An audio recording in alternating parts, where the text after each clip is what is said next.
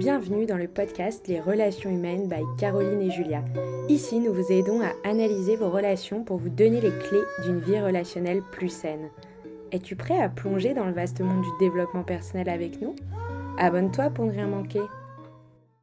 Salut Caro Salut Julia Ça va? Très bien, très bien.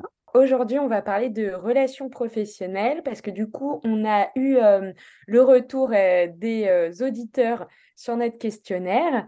Et là, on va commencer avec donc, la question de Anna, donc sur la problématique relationnelle. Ça va être comment gérer un manager avec des sautes d'humeur. Donc ça, c'est la question. Pour parler un petit peu plus du contexte et à la moindre contrariété, il se ferme et ne communique plus. Il est aussi passif-agressif, du coup, elle ne sait pas forcément sur quel pied danser et comment anticiper bah, ses sautes d'humeur. Et du coup, au niveau émotionnel, elle se sent pas très bien et des fois, avant d'aller en réunion, elle peut parfois être stressée, en fait, avant de se retrouver en interaction avec son manager. Alors, moi, j'entends une première chose, c'est que du fait qu'il ait ces sautes d'humeur, en fait, on va dire que les sautes d'humeur, c'est un comportement écran. Et moi, je vais déjà inviter Anna à, à essayer de différencier déjà la personne de son comportement. L'individu est différent. Voilà, on peut avoir effectivement des humeurs X, Y, Z, un comportement agréable, désagréable. Voilà, c'est deux choses différentes. Il y a la personne et il y a le comportement. Quand, elle dit qu'elle arrive et que finalement ça la met en stress quand elle va se retrouver avec cette personne, hein, en fait, c'est qu'elle fait une confusion entre le comportement et la personne. D'accord, mais du coup, comment arriver à différencier en fait? Alors c'est vrai, quand je le montre en visuel, en méthode expert, tu vois, euh, on va l'imaginer euh, tenir la relation avec, euh, c'est son boss, hein, c'est ça? Oui. Et en fait, c'est comme si, en fait, chaque fois qu'elle se met en relation, elle faisait glisser le comportement devant lui. C'est comme si, comme s'il y avait un, voile. En fait, comme, comme si, en fait, le comportement, c'est une entité à part entière, d'accord? Ah l'humeur de quelqu'un, la colère, l'expression de colère, je je sais pas, parce que des sauts d'humeur, ça va être tantôt gentil, tantôt très pénible, c'est ça? Et agressif, ouais, tantôt. Voilà. Et, en fait, elle, elle, elle met du coup maintenant son focus sur le comportement. Donc, je vais l'inviter à, quand elle, quand elle va se retrouver, par exemple, se dire, bon, je vais en réunion avec mon boss, d'accord? Je vais l'inviter à, à conscientiser le comportement qui, lui, qui la met en stress. Alors, une saute d'humeur, ce qui est un peu délicat, c'est que dans la saute d'humeur, euh, on, a du chaud et du froid. Donc, on va dire, euh, à ce moment-là, c'est la peur finalement, qui... c'est peut-être la peur quand même de la colère, par exemple. C'est pas quand la personne est agréable que c'est déstabilisant, c'est quand elle est de mauvaise humeur ou qu'elle va être euh, injonctive ou qu'elle va avoir ce type de comportement, tu vois. Donc, elle, ce qu'elle vit mal, c'est que c'est quelqu'un qui n'est pas constant.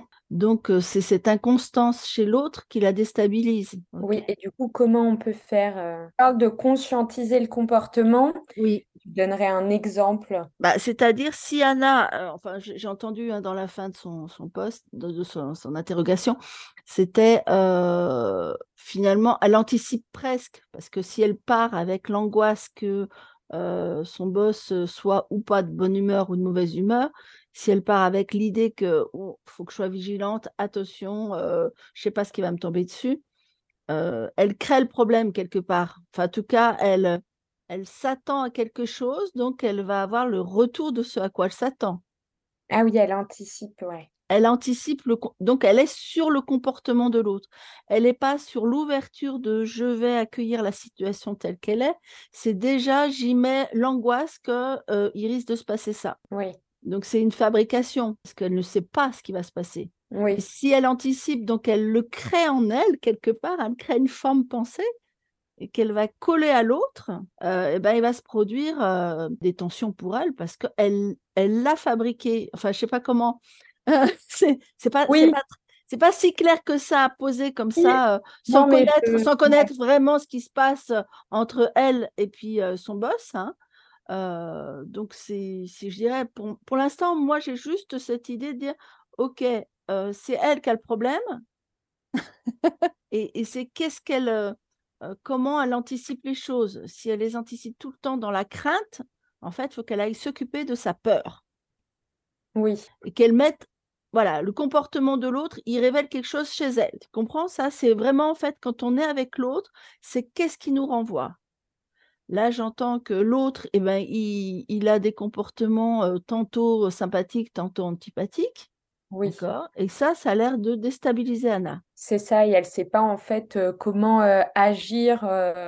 Alors, comment, comment agir? Elle va pouvoir agir dessus quand elle va comprendre réellement la racine de ce désagrément. D'autres personnes autour d'elle, je ne sais pas, ses collègues, peut-être que ça les indiffère complètement. Bon, bah d'accord, oui, aujourd'hui il était de bonne humeur, oui, aujourd'hui il n'est pas. Bon, ça, ça, peut indifférer complètement les autres personnes de son entourage. Mais elle, ça vient l'affecter. Donc c'est bien que ça vient toucher quelque chose en elle, qui vient lui rappeler des situations. Et puis elle va coller parfaitement, voilà, l'autre, du coup, ça y est, c'est à nouveau le. C'est pas évident du tout, je dirais, de répondre à cette question sans avoir bien plus d'éléments, si oui. tu veux. Mais moi, j'inviterais vraiment Anna à voir à qui lui fait penser cette personne. Ah oui, avec les euh, sauts d'humeur, parce qu'en fait, elle demande euh, dans sa question comment gérer les sauts d'humeur, mais en soi, elle peut rien y faire. Enfin, elle ne va pas pouvoir transformer l'autre. Par contre, si c'est quelque chose qui la dérange vraiment, qui l'impacte vraiment émotionnellement, euh, c'est qu'il y a quelque chose chez elle existant sur ce, sujet-là. Euh, qu'est-ce qui fait que quelqu'un qui a des sautes d'humeur, c'est insupportable à vivre pour elle? Est-ce ah que ça lui rappelle le comportement de quelqu'un? Est-ce que ça s'appuie sur une, expérience euh, avec, qui elle s'est trouvée comme ça en difficulté plus jeune, qui sont imprimées dans l'enfance hein? Et puis qui vont ressortir comme ça dans des situations pro, dans des situations amoureuses parfois, et qui en fait nous ramènent à, à des comportements, à des choses qu'on a observées enfant et sur lesquelles on, on, était, on se sentait impuissant. Alors comment gérer? Eh bien, la, la seule gestion qu'on puisse avoir, c'est d'aller voir comment ça résonne en nous. Ah oui. Je vais toujours ramener à soi en fait.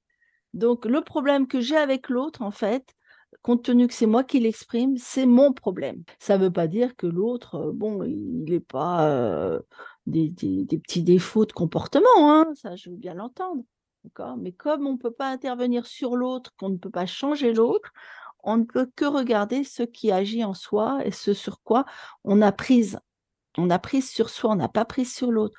Donc sur moi, j'ai prise de, Qu'est-ce que, qu'est-ce que ça me fait vivre? À quoi ça me ramène? Et d'ailleurs, ça pourrait être intéressant, euh, enfin, tu me diras si ça t'intéresse, de faire venir aussi euh, certains auditeurs, si ça les intéresse. Euh. Oui, oui, oui, s'ils sont d'accord aussi pour être un peu confrontés, parce que c'est vrai que moi, je, pose beaucoup de questions finalement. Hein, c'est, mon métier, c'est surtout ça, c'est de poser des questions pour que les personnes aillent retrouver en eux les informations qu'ils ont euh, qui, ramènent finalement dans leur, euh, leur communication avec les autres. Hein. Euh, l'exemple qu'elle donne est, très bon, hein, parce que c'est vrai que sur 10 personnes qui vont travailler avec le même manager, bah, il y aura 10 comportements différents, 10 attitudes différentes. Il y a des choses que certains vont trouver intolérables, d'autres, ça passera à l'as. En fait, on est vraiment, on est vraiment dans moi et l'autre et qu'est-ce qui se passe pour moi. Quoi. Oui, c'est ça, parce que les autres, ils vont pas forcément avoir le même recul, par exemple, sur les sauts d'humeur du manager. Alors, ils n'auront ils pas le même recul. Ça n'empêche pas que parfois, on se retrouve avec les collègues et qu'on trouve certains points de commun. Ah oui, tu trouves pas, toi, quand même, que ceci, cela. Ah bah oui, oui, moi, voilà. Et en fait, on ne se rend pas compte qu'on alimente simplement une espèce de discours qui est, qui est qui va pas être du tout constructif parce que bon bah à part savoir qu'on est touché sur les mêmes choses, euh, on va pas pouvoir changer le manager. Hein. Donc on va simplement être dans des attentes qu'il y a un truc qui change, mais mais la première personne qui peut changer c'est soi. C'est soi, oui, directement. Oui, et oui, toujours. Oui. Voilà. Donc, je ne sais pas si j'aurais répondu comme Anna l'aurait souhaité, mais en tout cas, vraiment, c'est une invitation à, ce qu'elle aille voir qu'est-ce que ça lui fait quand quelqu'un est comme ça, a des sautes d'humeur, à qui ça la ramène, à regarder vraiment en amont. Hein. Alors, ça peut être des expériences assez récentes, mais très souvent, c'est dans l'enfance que ça s'est passé. Hein. Donc, euh, très souvent, ça nous ramène à ça. Et puis, euh, et puis ça peut venir à très vite. Hein. L'information peut venir très vite du moment où on n'est plus en projection sur l'autre, que l'autre est le problème. Oui. L'autre, il est une manifestation du problème. Ah oui, directement, oui. Il est une manifestation du problème. Et on, fait souvent l'erreur, en fait, c'est d'accuser l'autre de ce qu'il est, de ce qu'il nous montre. En fait. Mais en fait, il nous montre que ce que nous, nous sommes en capacité de voir. Donc, euh, c'est, ça nous appartient.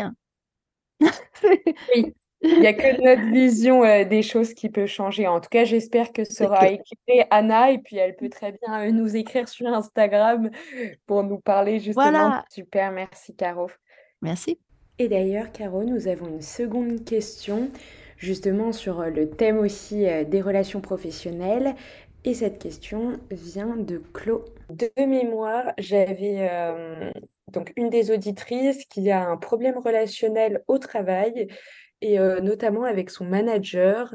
elle l'accuse en fait d'avoir, enfin de d'injures, de piques, de cudes, comme tu dis. scud, scud. Ah oui, scud. Je crois que c'est un... scud, ça doit être comme une bombe, tu vois, une bombe qui te suit en fait. D'accord, et ben de scud de la part de son manager, la relation. Voilà, c'est ça, elle l'accuse, la relation est toxique pour elle. Euh, elle me dit qu'elle se sent mal parce qu'il la rabaisse euh, souvent en réunion devant les autres, euh, devant les autres collaborateurs. Et en fait, elle n'arrive pas à se sortir de ce schéma-là, tout en essayant des fois de ne pas répondre, de faire comme si ça ne l'intéressait pas. Ah ouais, elle fait, elle fait comme si. Oui, des fois mmh. aussi parce qu'en fait, elle n'a pas envie de d'instaurer un conflit face à ses autres collaborateurs lors d'une réunion pour pas casser l'ambiance. Mais néanmoins, une fois, elle l'avait pris à part et elle lui avait dit ce qu'elle pensait et qu'elle en avait un petit peu marre de ses réflexions incessantes. Ouais, alors tu vois, ça, c'est toujours un peu délicat parce que c'est pas la personne qui me, qui me dit son propos. Donc, euh, euh, déjà, si elle fait comme si, euh, n'a pas envie, tu vois, moi, je relève ce qui lui appartient à elle. moi, moi, je pourrais juste répondre à cette personne, quoi. en fait, plus tu fais, plus tu fuis le problème, plus le problème va se rappeler à toi. Oui. D'accord? Et quand on dit j'ai pris l'autre, j'en ai parlé, je lui ai dit ce que je pensais, là aussi, tu vois, dans quelle mesure, dans, comment, comment, comment je formule les choses à ce moment-là. Si je suis dans l'accusation de vous êtes toujours en train de, d'accord, c'est différent que si tu dis j'ai besoin de. Si on est au bout de l'autre en lui disant toutes ces vérités de ce qu'on pense de lui, on n'est on pas en train de parler de soi. Oui, c'est ça. Et pour toi, le plus important, c'est de parler de soi. Et eh bien, en fait, c'est de ça dont elle a besoin de parler. C'est de ce qu'elle vit avec lui, de ce que ça lui fait vivre quand il parle de d'elle en réunion de cette façon-là. C'est pas de lui dire que c'est un méchant, parce que lui, il va pas accepter d'entendre de d'elle qu'il est un méchant. Par contre, il pourra certainement beaucoup plus entendre que quand il fait ça, il y a ça qui, est généré chez elle, il y a ça qui se passe chez elle.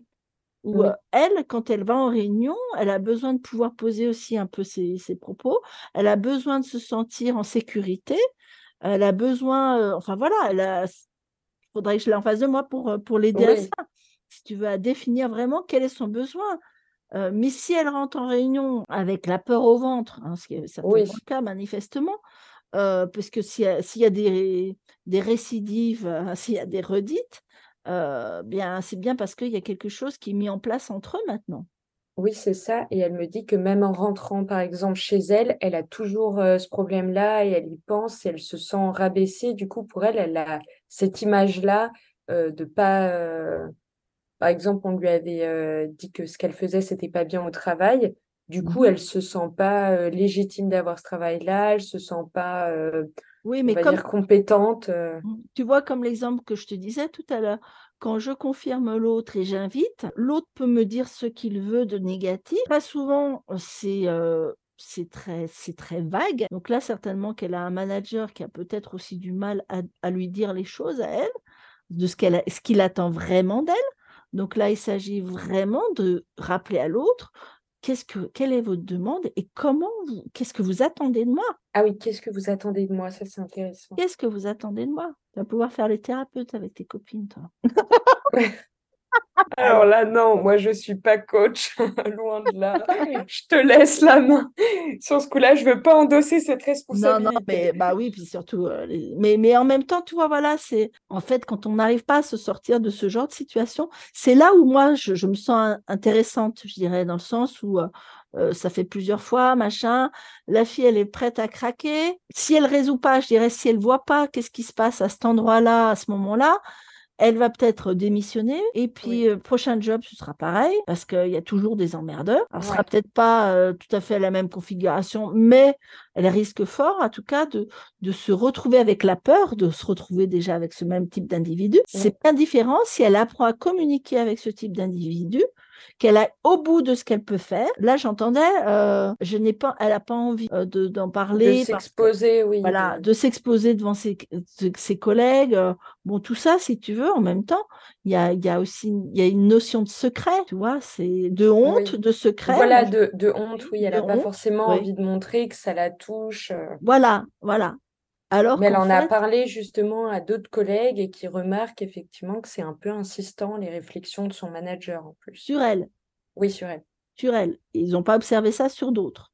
Non, D'accord. Ok. Donc, il se joue peut-être quelque chose de son manager à, elle et elle de, posture euh, du père et de la fille, tu vois? Ah oui, Hein? Bah oui, le manager, c'est c'est la représentation de l'autorité. Donc, euh, quel rapport elle a, elle, avec l'autorité? Et l'autorité, nos fondements d'autorité, c'est le père. Le père, la mère, ah oui, l'instituteur, enfin, important, tout, ouais. toutes les personnes qui ont pu, à un moment donné, faire, faire œuvre de, de- d'autorité. Ah oui, c'est intéressant de le voir comme ça. Parce que parfois, on regarde côté des parents, mais parfois, ça peut être les grands-parents, parfois, ça peut être Même euh, à l'école. à l'école complètement, le, voilà, tout- toutes les figures d'autorité. Ça peut être le médecin. Donc moi, quand, euh, quand ça, ça vient comme ça, euh, quand j'ai des clients qui me parlent de ce type de problème, je vais regarder, euh, je vais, je vais sonder avec la personne un petit peu quelle, quelle serait la figure d'autorité qui, qui se rappelle à elle finalement. Ah oui, et à qui Parce que tu vois, c'est pas rien. penser, quoi. Ouais, c'est pas Mm. rien parce que ça se passe dans une réunion, Oui, tu vois? Alors, est-ce que ça se passe quand ils sont que tous les deux? Est-ce qu'il a la même attitude? Euh, en même temps, elle pourrait essayer de voir effectivement en parallèle comment, euh, si elle a des frères et sœurs. ah oui. hein, dans- donc, ça, du coup, ça, ça met un peu euh, toute la fratrie. c'est vraiment l'ambiance familiale. hein. La réunion de travail, euh, Oui, ça peut être comparé, oui, à la réunion de famille, Et ça. oui, et oui, et je suis euh, le bouc émissaire, et puis euh, ben, j'ose pas parce que ouais, mes frères et sœurs, il faut pas non plus, voilà, euh, je me fais toute petite là au milieu. C'est, que des attitudes qu'on a depuis l'enfance hein, qui se passent dans le boulot. hein. Tu, tu Qui se verras, toi aussi. répète, ouais, qui se répète après dans le monde professionnel. Toi, tu t'entends plus avec des managers femmes ou managers hommes? J'ai pas d'avis là-dessus. euh. T'as pas, pas d'ennui plus que ça avec tes managers? Non, j'en ai eu euh, par le passé et c'était plus euh, des femmes. Il y avait eu deux femmes. Mais j'ai dû poser mes limites et après j'ai plus eu de problème. D'accord. Oui, mais Ouais, tu vois que au niveau des hommes, oui, j'avais eu- j'ai jamais eu aucun problème. mais c'est possible Ah, même trois femmes, ouais. Ouais. Il y a eu plus de problèmes avec les femmes, Ah oui, effectivement, qu'avec donc, euh, les hommes. Maintenant, je peux te connaître un peu et savoir que voilà, euh, les relations entre papa et maman sont pas les mêmes. Oui, cas, voilà, c'est pas la même, euh, le même dialogue, c'est pas la même euh, euh, façon de. Oui, il y a- il y, a beaucoup de différences. Donc, euh, tu sais, dès qu'on regarde un peu ce qui se passe pour soi, on comprend parfois ce qui peut se passer pour les autres. Il y a des choses à comprendre sur le plan familial.